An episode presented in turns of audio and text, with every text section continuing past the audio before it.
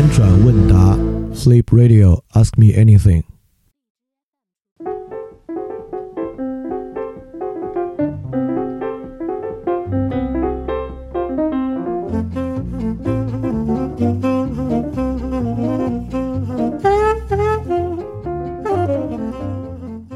大家好，欢迎收听饭店问答，我是李厚成。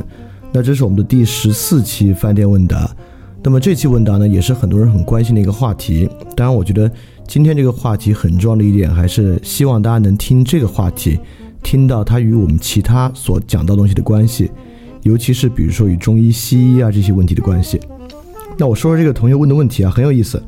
他问的问题呢是关于大家其实很感兴趣，但是对于它究竟是什么呢，不太理解的一个概念，就是神秘主义。那么这个问题是这样的。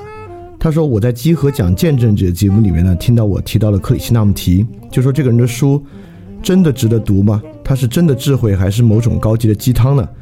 其次呢，他又说了一下神秘主义，他的意思呢是说，呃，在见证者节里面，里面里面有一个著名的演讲啊，那个演讲提到了对于莎士比亚等等的那种敬畏感，然后他的意思是说呢，他无论如何也还没有理解那种敬畏感，对于圣经啊，对于莎士比亚那种敬畏感。”在他看来呢，这种敬畏感会不会就是一个对于神秘事物的盲目崇拜呢？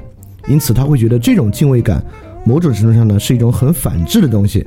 他其实呢也举了乔布斯的例子，他说乔布斯呢就是不相信现代医学才那么早去世的，就是对于这种敬畏感的盲信才导致其去世的。包括呢，他也认为乔布斯及其产品呢也联想到一种比较反智的这种神秘主义。当然，这样的想法在今天其实并不少见啊。所以说，大概是两个问题。第一个问题呢，是克里希那穆提这个人到底是高级鸡汤呢，还是真智慧？第二个问题呢，是神秘主义到底是里边真的有什么玩意儿，还是呢，这这只是一种反制的盲性？当然，克里希那穆提其本身是真智慧还是高级鸡汤，几乎呢也也就在回答神秘主义是一种真智慧呢，还是一种盲性？当然，我也明白。对于神秘主义是不是有真智慧，包括科学是不是有其边界呢？这个又是很多人我已经见识过了啊，大家的这个偏见和大家的盲目的核心。所以说我估计这期节目下面啊会血雨腥风，很多人来喷我。那你们愿意喷就喷吧，没关系，其他人能听出来什么就行。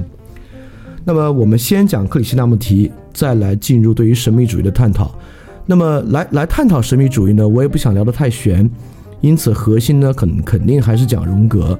今天的核心呢，是讲荣格和泡利，看我能不能把它讲得明白。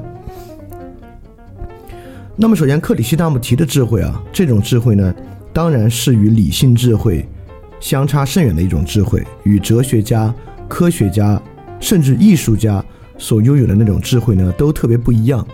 那么，克里希那穆提他的理论是什么？为什么这个人有真本事呢？一会儿再说。我先说说这种智慧跟。佛教和古印度思想的一脉相承，就是说这种智慧里面呢，都强调一种空性。那么克里希那穆提虽然有极大的灵性力量，但据传啊，被接到英国，他的生平我就不细讲了，大家有兴趣可以去网上看。那么他被接到英国去接受贵族教育的时候呢，几乎什么都学不会，什么东西呢都学不明白。但是正是因为这个原因呢，在这种空之中获得一种智慧，这东西听起来挺玄的，我一会儿再说它的细节是什么。当然，大家也知道克里希那穆提非常著名的一句话呢，就是智慧可以运行在已知之上，也可以运行在无知之上。但对于空性带来的智慧啊，我还是想援引另外一个更容易受到认可的人来给大家做一个旁注，也就是维特根斯坦。那相传呢，维特根斯坦读书是从来记不住的，他不是不想去记，而是维特根斯坦从来记不住，所以导致维特根斯坦看任何书的时候翻开呢，几乎都是全新一本。其实确实从维特根斯坦的著作也可以看得出来啊。不管是早期还是晚期著作，维特根斯坦的著作呢，其实原创力都非常非常的强，也不像很多其他的哲学家的著作里面的旁征博引，援引到哲学源流，而维特根斯坦呢，就是在去说他自己构筑起来那个系统，这种空性智慧在里面呢，也可见一斑。那么，首先空性呢，是克里希那穆提所掌握的这种直觉式智慧一个特别重要的特征。那么，这个智慧为什么我会相信它是一个真的智慧呢？其实最早我对于克里希那穆提啊也是当神棍来看的。一方面呢，克里希那穆提沿袭的是印度教的传统，这种婆罗门的传统。那我作为一个基督徒呢，对于这种传统呢，自然是有一点点把它当异教思想来看待。再加上我看过很多克里希那穆提类似于《爱的教育》啊这样的书，就那样的书，你最初初读起来啊，不免觉得里面全是片儿汤话，甚至连高级鸡汤都不算，是一种未经打磨、未经包装的特别低级的鸡汤。所以最开始我对他呢也有这样的误解啊，当然我对很多人都有误解，正如我最开始对荣格也有误解一样。那么我对克里希那穆提的观念的最大改观，来源于我读了克里希那穆提的一个演讲。这个演讲的标题叫做《享乐与恐惧：这个时代的基本特征》。那么对于这个演讲呢，我摘这个演讲里面的一段话给大家讲讲。当时我读完克里希那穆提这个演讲啊，呃，当然与我人生中的生命时刻呢也高度相关。呃，彼时呢正是我创立那个享界平台的时期。那享界这个平台呢，自然与消费主义的抵制大有关系。所以那段时间呢，我对于消费主义是一个什么样的意识形态？本身呢也在考虑，包括也读过很多从不管从马克思的角度啊，从后现代社会学的角度啊，对消费主义进行批判的文章。所以那段时间呢，我算是对消费主义呢有一些基础的理解。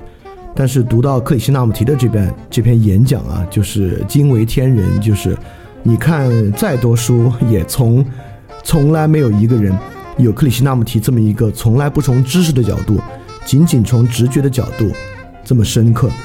因此呢，这个文章推荐大家全文去读。我今天肯定没有时间全文去念，那未来会不会在饭店小品里面念一下呢？呃，我觉得是可以的。我我真还真可以考虑这两天在饭店小品里面把我这边提到克里希那穆提的几篇演讲演说一下。那么这个地方呢，我就大概说说这个演讲里面的一小段，我摘出来一段，在这个享乐与恐惧这个时代的基本特征里面，克里希那穆提呢大概是这样讲的。你们知道吗？对大部分人而言，自由并不是我们真正想要的东西。我们只想从某个特定的事物中解脱出来，例如从当下的压力或强求之中解脱出来。然而，自由是截然不同的另一种东西。自由并不是为所欲为，做自己喜欢做的事。自由需要极高的纪律，但不是军人的那种纪律，不是压制或者臣服式的纪律。纪律这个字意味着觉察，这个字的字根就是觉察。若想觉察某个东西，不论是什么东西，势必需要一些纪律，而觉察本身就是一种纪律，并不是先建立起纪律，然后才去觉察什么。其实觉察活动就是纪律，它能帮我们摆脱所有的压抑和模仿。因此，你能否从恐惧之中解脱出来，从宗教与国族的界分，我的家族与你的家族之间的界分解脱出来？当你认出恐惧时，你会发现它是个很可怕的东西。它会让一切事物变得暗沉，你的心失去清明，看不见人生的真相是什么，或者真正的问题是什么。因此，我认为，首先我们必须问自己：我们是否真的能从恐惧之中解脱出来，包括生理的与心理的。当你的身体面临危险时，你会产生反应，这是一种本能智慧，这并不是恐惧，否则你很可能会让自己毁灭掉。然而，当心理上产生恐惧时，对未来、过去以及当下的恐惧。智慧就无法运作了。如果我们探入内在的恐惧，往往会发现，我们整个社会结构就是奠基在享乐主义之上的。因为大部分人都在追求享乐，但只要人们追求享乐，就一定会滋生恐惧。恐惧与享乐是如影随形的，这是很明显的一件事。当然，很有可能你光听这两段啊，你还听不出来什么。如果你去通读原文的话呢，会发现这个原文对于享乐主义、消费主义的洞察，确实比大多数的书籍都要深。正是因为这个原因呢，呃，因为这篇演讲的原因，我对克里希那穆提爆发了极大的兴趣，开始去找他其他的东西看。那么还有一个事情让我触动很深，就是这种直觉智慧，这种有神秘主义的智慧，到底能到什么地步呢？这里可以简单的说，那么这个世界上有一个组织叫做灵智会，这个灵智会呢是建立在英国为主的一个神秘主义组织。这灵智会之中有一位人，就到印度寻求他们新的救世主，就寻求到这位新的救世主就是克里希那穆提。正是因为这样的原因呢，克里希那穆提被接到英国去接受贵族教育，因此呢一直领导这个灵智慧。但是，真正让我感受到克里希那穆提真正智慧的，其中还有一个重要的事件，就是克里希那穆提亲自解散了灵智慧，并退回了所有其他人对他的捐赠等等的东西。这个呢，发生在一九二九年，所以我也来，呃，因为这种事情，我们会认为他为什么里面有真智慧呢？你能讲出一些道理，对吧？因为这个决定本身呢是彻底与自立相相反的，也就是说，解散灵智慧，不管从名或从利上讲，对于克里希那穆提自己呢都是一个极大的否定，而他还愿意做这样的事儿，那其中一定蕴含着了不得的道理。当然，你可能觉得是因为这个人疯了，对吧？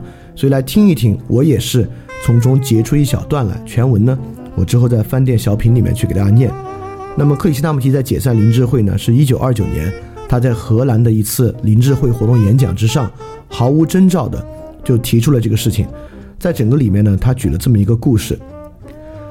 各位或许还记得一个故事，那就是有一天魔鬼和他朋友走在街上，看到一个人在挖地，然后捡起一样东西看一看，放到口袋里。朋友就问魔鬼：“他在捡什么？”魔鬼说：“他捡了一片真理。”朋友说：“那对你可不是件好事啊。”魔鬼回答道：“哦，一点都不。”我要让他去组织真理。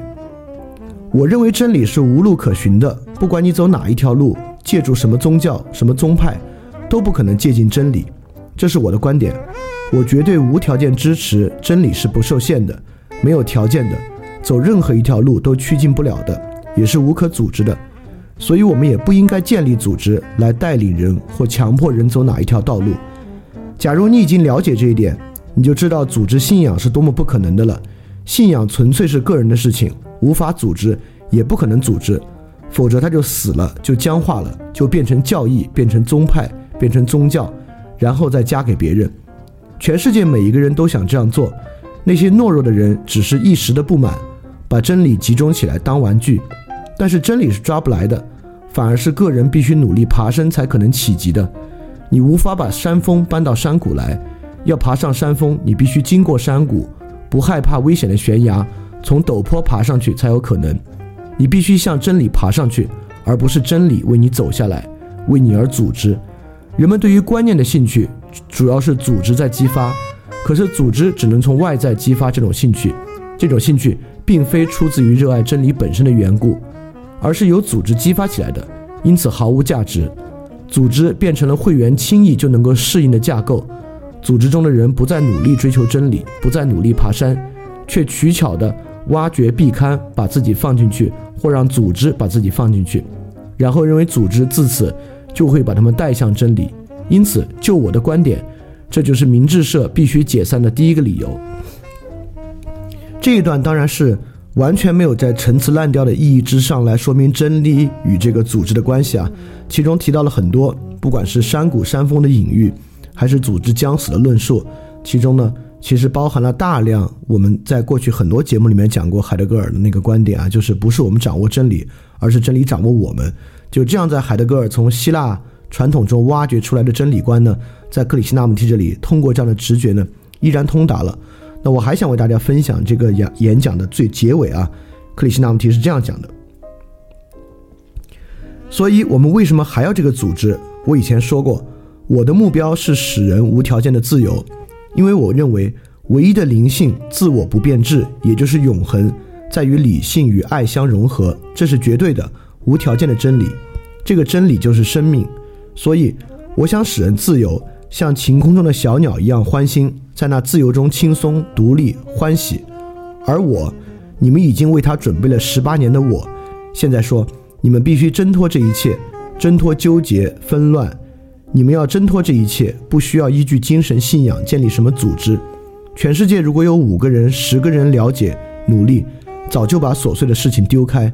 那为什么还要为这五个人、十个人弄一个组织呢？懦弱的人，什么组织都没有办法帮他找到真理，因为真理在每个人心里，不远不近，永远在哪里。组织没办法使你自由，外在的他人没办法使你自由。组织化的崇拜，为一种主义牺牲奉献。研读经典都无法使你自由。你用打字机写信，但你不会把打字机供在桌上供奉。然而你们现在就是这样。你们关心的是组织。所有新闻记者访问我，第一个问题就是：你们社里有多少人？你有多少信徒？从数字我可以判断你说的话是真是假。我不知道社里有多少人，我不关心这件事。我说过，只要有人自由了，那么即使是一个人也就够了。你们一定有那种观念。认为自由王国的钥匙掌握在某些人手上，其实没有人有这一把钥匙。没有人有什么权威掌握这一钥匙，你的自我就是钥匙，只要发展这个自我，进化这个自我，使它不变质，这就是永恒的王国。因此，各位将会看到你们建立的整个结构多么荒唐，寻求永远的协助，依赖他人，寻求自在、幸福、力量，但这一切都只能在你们自己里面才能找到。所以，我们为什么要有组织呢？因此，整个这一篇克里希那穆提解散灵智会的演讲，其实也是克里希那穆提对于组织化宗教、对于真理、对于自由的演讲。那这个东西呢，其实还真是百读不厌。他的很多书呢，我都会读挺多遍，可能每次呢都能读出一些新的感受。那这个呢，确实完完全全是理性认识之外的一种认知。所以说，如果你要逐字逐句分析这样的话里面形成了什么逻辑。导出了什么道理呢？我认为你会非常失望，甚至你会发现呢，这里面充充斥的大量的同语反复与不当的类比。但 so what，对吧？这个东西毕竟呢不是那种宗教逻辑或者神学的逻辑或者数理的逻辑啊，它并不需要被这样来认知。那么呢，克里希那穆提本身也不是一个圣人，在克里希那穆提的人生中呢，也有一个巨大的丑闻。呃，我也在这里一并说出来啊，呃，让大家知道。我这么认可他，不代表我片面的了解他。他也做过一个很大的错事，在克里希那穆提解散灵智会之后呢，只留下唯一一个人做他的助手，帮他协调书籍出版事宜和在全世界各地的演讲事宜。呃，因而呢，他跟这个人的关系就非常非常的近。但是呢，他与这个人的太太呢，发生了长达我也记不得是多多长时间了，但是很长时间的婚外恋关系。也就是说呢，他。背叛了自己关系最亲近的一个人，最可怕的是呢，就这个人与他的妻子诞下的女儿，实际上是克里希那穆提与他妻子生下的女儿。那个人到很晚年才知道这件事情啊，所以说这确实是个非常非常非常大的丑闻。那么克里希那穆提本人本本人呢，也并不避讳这样的一个丑闻，他向大家承认做过这么一件错事。啊，那在我自己看来呢，这确实证明了他就是一个人，而不是一个神。但这并不代表他的道理本身，呃，不值得我们去看。比如海德格尔曾经也与纳粹合作，这并不这并不代表海德格尔所有的看法都是错误的。那么说到克里希那穆提有什么书值得读呢？那我觉得最值得读的书呢是《智慧的觉醒》。当然我并没有看过他所有的书啊，他有很多其他的书，尤其是被编译成为那种什么爱的教育啊、自由啊这些书，我认为那些书里面的道理啊。已经不适合一个读书写字之人去看了。就这种读书写字之人，尤其如果你还是个科学主义者啊，你看那种书呢，你就会觉得里面全是屁话，你会觉得这个神秘主义啊一文不值。就这种神棍，全世界有人要信这个东西啊，真是瞎了眼了。但其实是我们瞎了眼了，就是我们对于这种直觉智慧呢，呃，已经缺乏洞察力啊，甚至已经没法去直接感受它了。但是克里希那穆提有一本书叫《智慧的觉醒》，当然其中也是节选了很多对话演讲。那么这本书里面节选的对话和演讲呢，很多呢更偏重认识论。因为这样的原因呢，对于一个已经被知识荼毒的人啊，甚至荼毒成为一个科学主义者的人呢，可能反而有解读的效果。那我也截一个《智慧的觉醒》里面的对话来给大家看一下。这是另外一个人叫 Nix，我就把它简称为尼吧。他跟克里希那穆提的对话。这个你问呢？认真的人啊，是对那种对于一切不再抱有幻想的人吧？你看这个人的问题，其实是一个挺挺陈词滥调的问题，对吧？就是说，认真的人呢，对一切都不再抱有幻想，很有那种无穷反思的意味。克里希那穆提说呢，我不会说不抱幻想，而是说一种认真。那个人说，但是这得有先决条件吧？克里希那穆提说，不，我绝不会说不抱幻想，那会导致绝望和愤世嫉俗。我这插一句啊，对吧？这不就是尼采的观点吗？如果我们说不抱幻想，也就是说运用无限理性的话，他就导向虚无主义。克氏也一样，他说不，我绝不会说不抱幻想，那会导致绝望和愤世嫉俗。我的意思是检查一切所谓的宗教、灵性的东西，去检查，去搞清楚其中的真相是什么，搞清楚其中是否有任何真相，或者抛弃全部，重新开始，不去经历那些陷阱、那些混乱。让那个尼又问。我想说的也是这个意思，但你这样表达更好。人们尝试一些东西，最后都失败了。克里希那穆提说：“不是其他人，我指的是我们必须放弃所有的承诺、所有的经验、所有的神秘主张。我认为我们必须从仿佛自己一无所知开始。”那个尼说：“那非常难。”克里希那穆提说：“不难，先生，我认为那不难。我认为只有那些满脑子都是别人知识的人才会觉得难。”大家听到这个话，应该觉得脸上火辣辣的啊。那个你说，我们大我们大部分人不就是这样吗？昨天我在旧金山州立大学给学生讲课，我说我要去采访克里希那穆提，你们想让我问他些什么呢？他们有不少问题，但最让我触动的是一个男孩的话。他说：“他的书我读了一遍又一遍，可我就是做不到。那些话里的东西是那么清晰，好像在哪里听过，在某种微妙的意义上，似乎就要这样开始做一个初学者，一个新手。”克里希那穆提说：“我认为那是我们质疑的还不够。你明白我的意思吗？”那个你说明白。克里希那穆提说：“我们接受，我们很容易上手，我们贪求新经验，我们信任任何长着胡子、满口承诺的人。看是不是说我啊？那些人宣称你是要做某些事，就会有不可思议的体验。我想我们必须说，我一无所知。显然，我不能依靠其他人。如果没有书本，没有古鲁，古鲁就是印度语上师的意思啊，你会怎么办？你说，那个你说到，但人们是如此容易受骗。克里希那穆提说这话说的太好了，说。当你心有所求时候，就会受骗。那个你说是的，这个我明白。克里纳克里希纳穆提最后说：“于是你说，我要搞清楚真相，我要一步步质疑，我不想骗自己。当我想要，当我贪婪，当我说所有经验都是肤肤浅的，我想要些神秘的，欺骗就冒出来了，然后我就被困住了。这个问题实际上也包含克里希纳穆提对于神秘主义本身的质疑。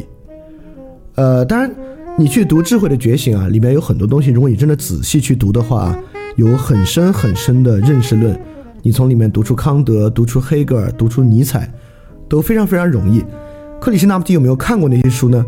很有可能看过，也接触过，因为他毕竟是一个二十世纪的人。但是我相信他在自己构筑他的认识论和他的观点，或者说，由于克里希那穆提真的是一个具有空性的人，甚至我们说他可能没有一个独特的认识论和观点吧。所以说，呃，说克里希那穆提是不是就是神秘主义呢？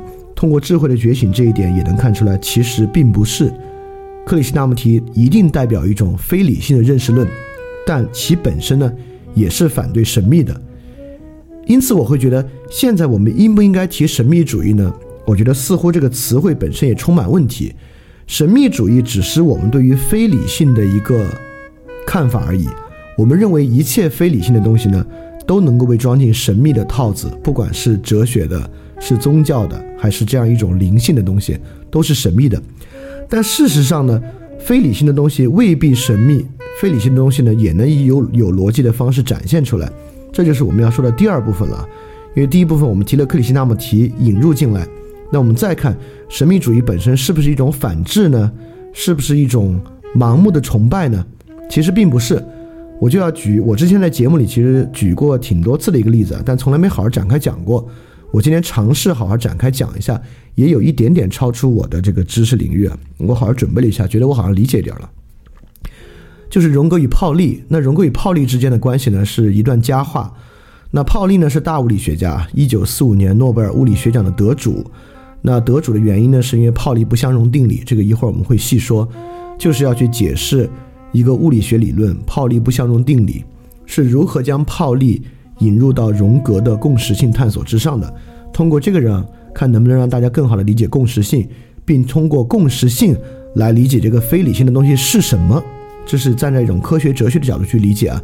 因此，你能知道，所谓的神秘主义，不管是克里希那穆提还是荣格想提出这个路径啊，在帮助我们认识一个什么玩意儿，就是要去回答这么一个问题。那么，泡利与荣格呢？呃，在泡利在中年认识荣格之后呢，与荣格的感情就非常非常好。呃，直到晚年呢，在泡利死前，泡利的家人说：“呃，你在这个世界上还有没有什么想做的事情呢？”泡利最后的回答可以算是最终的遗言，就是我希望能够与荣格再多聊一下。所以，泡利呢，其实不管他自己的心理疏导啊，还是后期对于非理性的探索啊，都非常非常的依赖与荣格的讨论。而荣格呢？也用其共识共识性解释这个物理圈子里面一个特别有趣的，被其他人当做笑谈的一个效应。那这个效应呢，全世界可能只有两个人信，当然我也我也信啊，就是但其他人听着可能就会不信。呃，这个效应呢，就是泡利效应。泡利效应呢，是因为泡利是个物理学家嘛，当时的物理学已经极其依赖物理仪器了，但是泡利确实会非常高频的高频的导致物理仪器的损坏。在实验室里，凡是他触碰过、他使用过的物理仪器呢，最终都会损坏。因此呢，这个被叫做泡利效应。那其他物理学家呢，都把它当做一种幽默的巧合来看待。但是呢，甚至把它当做泡利，其实自己是很严肃的对待泡利效应的，把它当做泡利自大，就是当自己是学术权威了不起，甚至是学术高峰之后，去堕入一种神秘非理性的现象看待。但荣格不这么看，荣格非常严肃的在对待泡利效应，这是为什么呢？我们就要开始来讲讲泡利夺得诺贝尔奖的这个泡利不相容定理。这个泡泡利不相容定理呢，其实还比较简单，我们就这么说吧，有两种基本粒子，一种叫玻色子，一种叫费米子。说个最简单的事情啊，就是如果我们都知道原子绕着这个原子核旋转。那原子核本身呢，对于原子呢是有引力的，在这个引力之下，如果没有外部拉扯的话呢，它应该是会慢慢慢慢不断的靠近那个原子核，直到一头栽进去，对吧？就像小行星进入地球的轨道需要会最后撞击地球一样。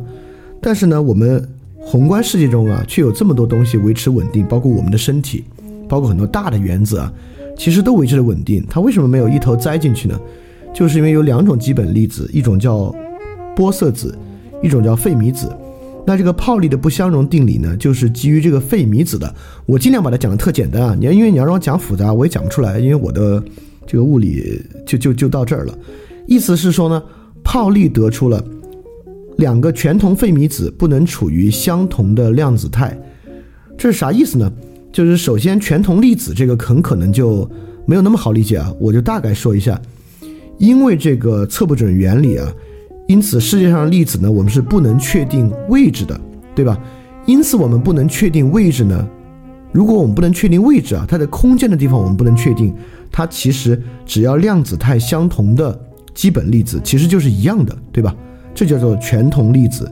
那么，全同的费米子、全同的玻色子可以处于相同的量子态，而全同的费米子不能。这个我就是跳过中间的一些论证啊，这个怎么着呢？这全同的费米子不能处于相同量子，能怎么着呢？因这怎么着呢？因此每一个轨道啊，只能容纳自旋方向相反的两个电子，而不能容纳自旋方向相同的两个电子。而恰恰是因为这个原因，确实原子核的轨道上呢，很多时候会容纳自旋方向相反的两个电子。因此，因为这两个电电子相反的互相作用呢，就形成了一个稳定的原子核结构。因此，很多大的原子团具有稳定性，就是这么来的。泡利的这个发现呢，直接触发了元素周期表，因为元素周期表就是帮助我们探索从化学意义上一些特别稳定的基本类型的粒子、基本类型的化学元素，还不是粒子啊，粒子构成的化学元素。而这个呢，恰恰是要建立在费米子不能处于相同的量子态上得出的。但这段你可能完全没听懂啊，没关系，这就花了几分钟时间而已啊。所以说，我就说到更宏观的了。微观到化学元素是稳定的，宏观到白矮星是稳定的。白矮星是什么东西呢？是恒星在生命的末期坍缩之后形成的一个结构。因为有几种恒星啊，很大的恒星坍缩之后呢，会形成超新星爆发，就它坍缩之后发生巨大的巨变，因此完全爆发出来。爆发之后呢，就变成一个中子星。哎，你别说，这个中子星呢，也符合泡利不相容定理。所以说，我们都知道恒星是不断膨胀的，膨胀大了之后呢，到它的生命末期坍缩、爆发，形成最后呢白矮星、超新星或者黑洞。黑洞在物理定律之外，我们就先不说了，就说白矮星和中子星、超新星爆发之后形成中子星，这东西有什么特别呢？这东西其实。非常特别，是因为大家想想啊，现代科学或者就像我们最近的节目在讲的，现代自然观是一种什么样的自然观呢？我们都相信所谓的宇宙大爆炸，对吧？也就是说，我们相信宇宙中所有的宏观形态都在不断的变化之中，不断的生灭之中，就像某种赫拉克利特的原理，对吧？我们人有生灭，有生命周期，行星有生命周期。恒星有生命周期，宇宙本身有生命周期，在宇宙膨胀到一定地步之后呢，就会往回坍缩。但是，白矮星和中子星这个因为泡利不相容定理，费米子不能处于相同量子态而形成的状态呢，确实非常特殊。它让恒星在生命周期坍缩成一个稳定的永恒状态。这地方“永恒”要打引号啊，但是它确实是一种非常非常稳定的状态。这个状态呢，就代表一种非常奇异的状态。也就是说，本来在一个牛顿力学的世界之中，我们会认为力是不断传导，导致传导力的中间部分是需要不断改变、不断改变的。而两个自旋方向相反的电子——白矮星、中子星，代表了这种动力因状态的状态中的一种奇异状态。也就是说，这种动力因状态在宇宙之中会产生某种相当稳定。打引号的永恒的奇异状态，这个状态呢，既是一种例外，对吧？它是例外的形成这种稳定状态的，也是必然。为什么必然呢？就在泡利不相容原理里面形成一种必然。也就是说，泡利发现了传统动力因宇宙之中的一个例外，这个例外呢，来源于基本粒子态，却构成宏观世界的稳定状态。正是因为这样的一个原因，导致泡利泡利进入非因果性的研究。也就是说，泡利开始想，因为泡利无法解释一个问题，直到今天我我们也无法解释。因为如果你去问玻色子的那种运动状态啊，就是没有这种稳定态的运动状态，你是可以在时空连续性上问到底的。但是在费米子这种状态呢，它形成了白矮星，形成了中子星。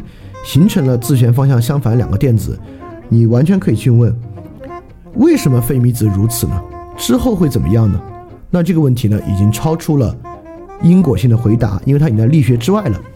那泡利呢，恰恰就是沿着这样的问题问到非因果性的，也就是说，泡利在这个时候看到休谟之后将因果性坍缩为动力因的模式，在费米子的泡利不相容定理这里。既出现了一种例外，也出现一种必然。因此呢，泡利与荣格在思想上的相容，就是建立在这种对理性的反思之上。大家也千万不觉得好像就是泡利就是物理学中出了一个败类，因此呢，他来反思这个东西。大家别这么想啊！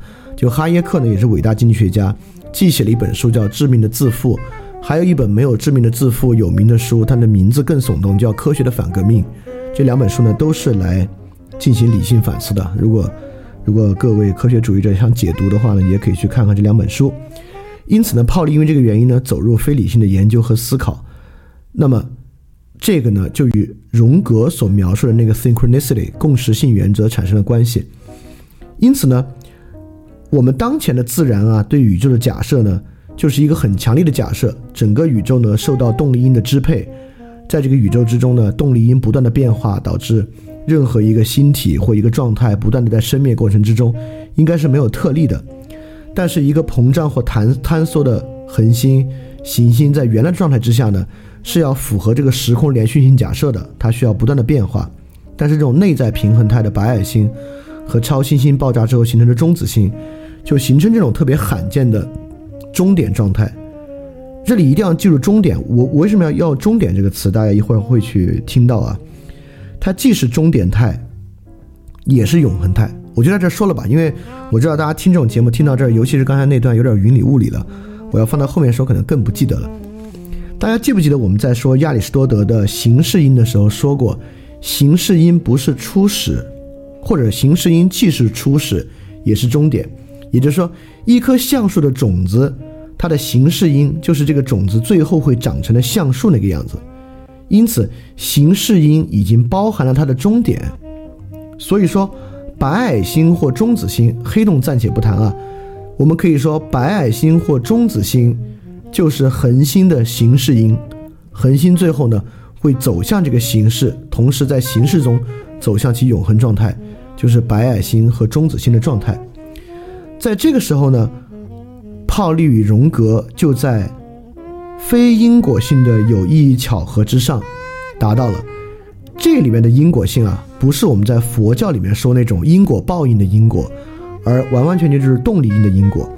所以在这个视野之下呢，我们可以更好的来理解荣格的有意义巧合，就是这个意思。荣格的有意义巧合当然指的是人生的经历之中发生的很多巧合，不管是在你身上发生的一个事儿和其他人发生的一个事儿相同了，或者是你在十五岁遭遇的一个事儿和你在三十岁遭遇的一个事儿发生了相同。那么这种相同与我们平时生活中遇到的某种巧合的区别是什么呢？就是说，这种巧合中蕴含着一个人他的个性、自信，不是个性啊，自信性格的性，荣格的那种自信，这种 type，archetype，能够凝结出的永恒状态。它就像一个人人生演化过程中出现的白矮星和中子星一样，因此才叫有意义巧合。意义就在于在巧合之下凸显出的永恒与必然的状态。我知道我这么说呢，很多人会觉得这不这不是自我欺骗吗？好，我就给大家说一个自我欺骗的例子啊，来看看这种永恒状态是什么意思。我在之前的一个节目里应该提到过，没事儿，我再重新说一遍。梁漱溟大师在二战的时候，在日军轰炸香港的时候呢，就从香港呢要逃往广州。在那个时候呢，天下一片大乱，在这个香港到广州之间的海域上呢，有很多的海盗在抢劫过往船只。那梁漱溟当时上了一个船队的船，一共有十几艘，这十几艘船啊，就是最后好像只有三艘成功开到了这个广州的岸边，其他的都被海盗击沉或者中途劫掠了。所有下船的人啊，都哆哆嗦嗦，非常害怕，就唯有梁漱溟就是。镇定自若，就跟没事儿一样，所以大家就问梁漱溟：“你你你怎么回事啊？我们都这么害怕，你怎么不害怕？”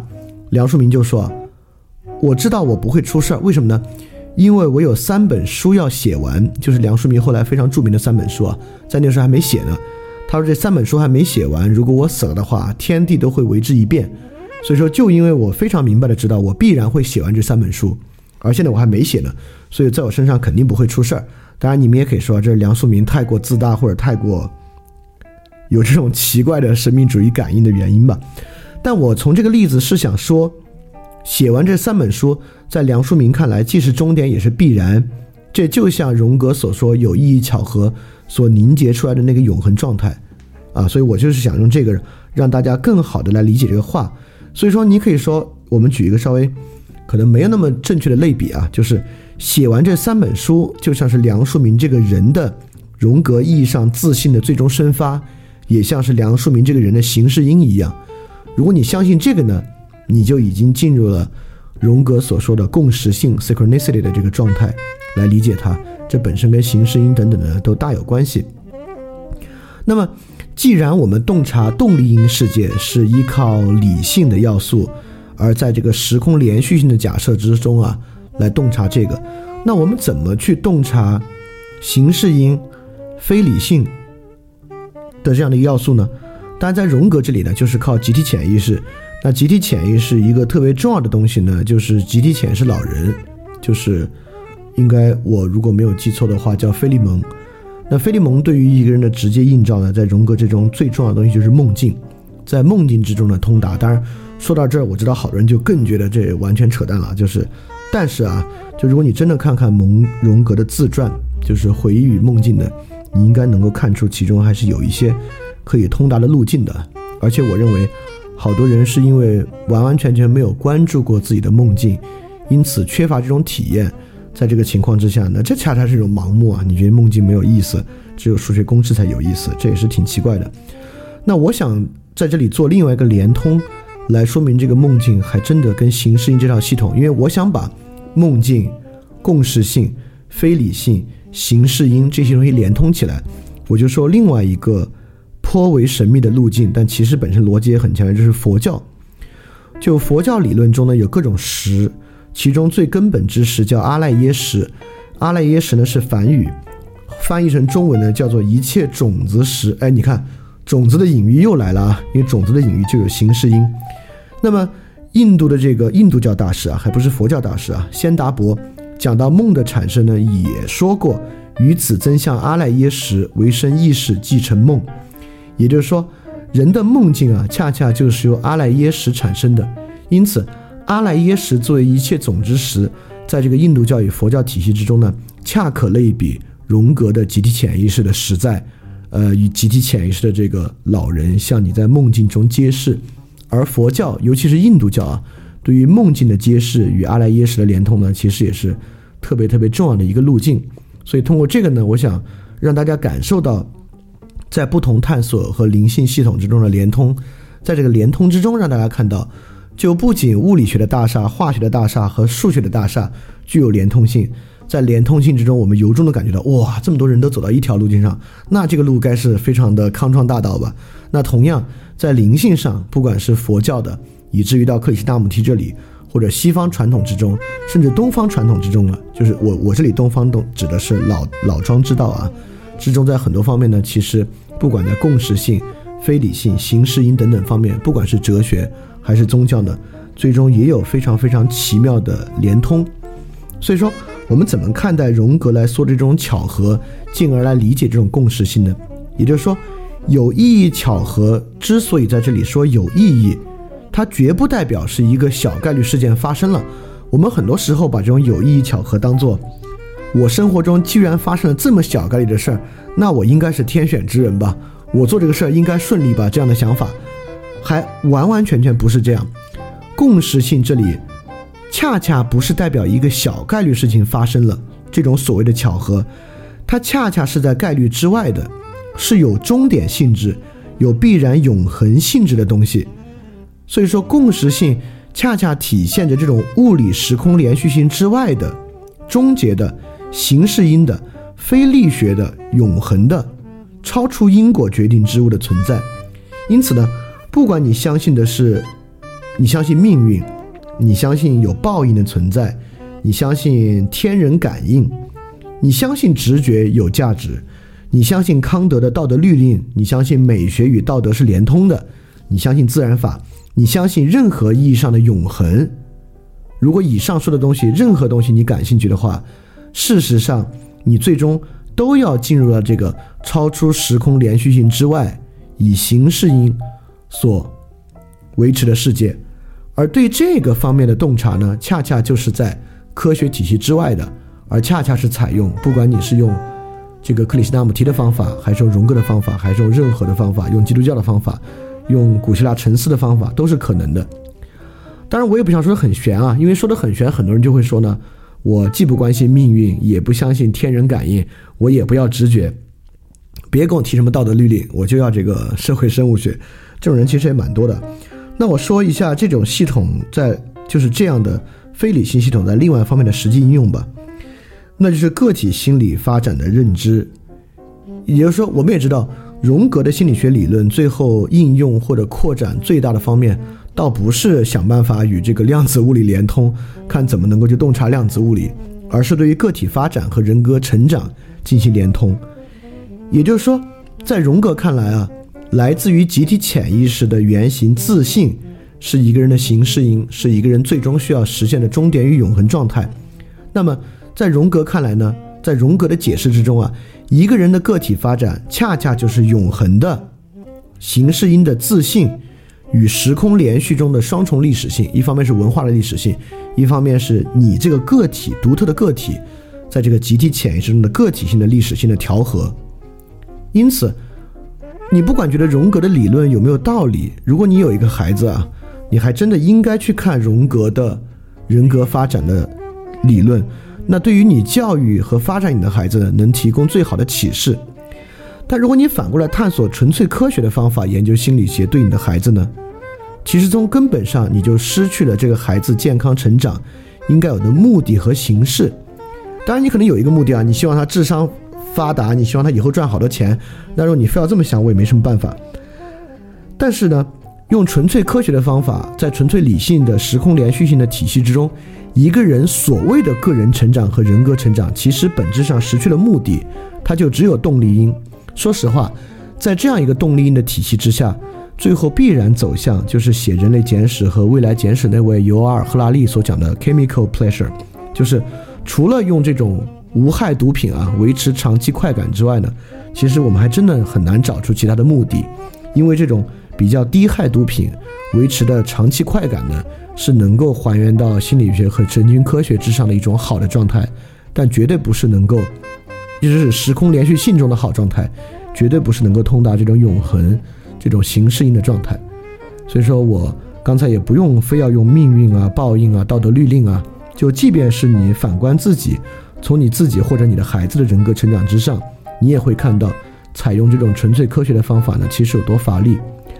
而所有我说这些呢，都是希望，不管是克里克里希那穆提还是荣格，能够跳出一个所谓神秘的框架，因为所谓神秘的框架呢，大概会认为它是不可知的。确实，在克里希那穆提和荣格的框架之中呢，这个东西不是绝对可知的。你不知道听到这里有没有想到一点点康德的那个物自体的概念啊？它不是绝对完整可知的，但是它绝对是可以去。呃，可能不能用“知”这个词吧，用克里希那穆提的的话来说呢，可以去觉察的，就完全可以用觉察的这个想法去想象它。而这种觉察，不管在克里希那穆提的人生决策之中，虽然有那么一个巨大的污点啊，但是其他的事情呢，都是做的非常非常好的。尤其是你看他晚年的自传很有意思，包括荣格在他一生中所做的所有决定，包括荣格对于他与弗洛伊德决裂的这个反思和原因洞察之中的。在很多这个例子之中，都能找到非常非常棒的对应关系，所以说，我觉得，呃，这个时候你可以去相信一个特别特别简单的东西啊，就是说，这个泡利的科学素养无论如何在我们今天所有听众，包括我之上，啊，当然你会认为费曼，这物理学也出了费曼这么一个完完全全不相信任何这些东西的人啊，但是我一直认为你去看费曼的生活的话，你你不会觉得费曼这个人是个。太有智慧的人啊，就泡利应该是完全在他之上。不管是爱因斯坦还是泡利这样的大物理学家，其科学素养对于科学的理解绝对远在我们之上。都不用泡利了，我认为荣格的科学素养也远在我们之上。尤其是好多人，我觉得最愿意在评论区和微信群里面吵的人，大家大家多吵几句都知道，其实对于科学和科学哲学都只有非常非常肤浅的了解。另外一个就是 你也总不会。你你可能对于克里希那穆提，你你觉得他可能是个神棍啊，但你可能总不会认为你在释迦牟尼的智慧之上吧？我就这么想就有点奇怪啊。就是在历史上这么些人，他们都对于非理性、对于非理性的探索和对于非理性的相信，或者说对于非理性本身的觉察本身，绝不是一个荒唐的、盲目的、一个自大的事情。而恰恰是用克里希那穆提的话说，相信那些大人，相信那些专家们的某套体系，组织化的生产使用知识，组织化的在网上使用这套知识进行探讨，进行互相的攻击，这可能才是一个软弱之人的表现。当然，也必须说，不管是来自于柏拉图的沉思，还是来自于基督教的沉思，包括中国古典时代的先人感应呢。在现在呢，就是所谓的马克思韦伯所讲的祛魅时代呢，都在消失。就是我们在上面的论述中可以看到啊，就是阿赖耶识啊，共识性，就是从共识性中可能能够产生和解释的泡利不相容原理啊，其实是力学的基础。也就是说，这些非理性的东西是比理性的东西更本源的。但是在今天呢，却逆转过来了。今天很多佛教和神秘学呢。却要用量子力学作为自己合理性的基础，包括用量子力学证明佛学，用量子力学证明神秘学。力学的东西呢，却变成了原本本源之物的更本源。这个不得不说呢，是一种堕落和倒退。所以说呢，我觉得听众中如果有特别特别铁杆的科学主义者，听到这里还觉得以上东西完全是一派胡言，是对于物理学的误用，对于物理学的粗鄙的类比和滥用的话呢？你们也大可在今天这个认识论完全堕落的时代呢，谈官相庆。但是我觉得其他的人呢，如果你还愿意去接纳这个呢，我会觉得克里希那穆提的方式，也许对我们绝大多数人呢都没什么帮助。所以我会认为克里希那穆提直接阐述观点的书呢，可能对我们帮助不大；而阐释认识论的书呢，能够让我们的认识论进行反思。原因是因为我们所有人都太聪明了。我们都比克里希那穆提和维特根斯坦聪明，我们博闻强志，看什么都记得住，在网上搜集大量的知识付费，听大量的各种技巧技法来充实我们的生活，就是因为你记东西记得太厉害了，你已经不可能通过这种空性去直接去洞察、去觉察东西了。但是呢，在这个时候，我也知道很多有这种感应啊、青睐神秘学的人啊，对科学呢也嗤之以鼻，因为嗨，那不过是一帮人的一个看法而已啊。我在很多节目里也说呢，如果在这个时候你还要真正对你所相信的和你愿意相信的这套系统进行觉察和感受呢，你也绕不开需要对于科学、对于力学的世界、对于演化论的世界进行反思，你必须。去好好的观察、去体会、去找到演化论的世界和一个物理学世界的边界和破绽，找到与它同样有道理的另外一套知性系统与其对应，你才能看到它的限制在哪里。从这样的限制之上呢，你才可以跨进一个更高的认知状态，就是像荣格那样的一个认知状态。当然，所有我刚才说这种找到另一个相对的跨境更更高的过程，恰恰就是。也是颇有神秘学色彩的黑格尔的精神现象学里面，对于人从知性上升到真正理性过程的一个描述。所以说，其实大家会发现啊，不管来自于哲学、来自于宗教学、来自于灵性修养，很多东西到最后呢，都能够呈现出一个高度相通的状态。所以说，这个东西呢，对于今天的每一个求知者，我认为呢，也是非常值得去看的。而看的过程呢，可能其基础啊，恰恰是你对于。科学世界对于物理学、化学世界的认识，才可以帮助你从这个知性走向更高的理性。OK，我不知道今天的说的明不明白啊？我相当怀疑中间的那个从泡利到荣格的部分，理解起来可能会有点麻烦。但你可以去直接读那个书，就是《荣格与泡利》，应该叫《科学梦境与共识性》这本书。但那本书读起来呢，也是相当晦涩，尤其是其中文译本翻译的很糟糕。我之前自己读了一下英文的，呃，如果你真的时间非常非常少，你应该可以直接读英文的第六章，我忘了是第六章还是第十章了，就是他到第六章和第十章才开始直接谈共识性，你就把荣格跟泡利就共识性的那篇文章稍微看一下，就对于从物理学跨到荣格的共识性这点呢，也应该有更多的认识。OK，那今天的节目就到这，如果你有问题呢，就欢迎你发送你的问题到 ask at flipradio dot club。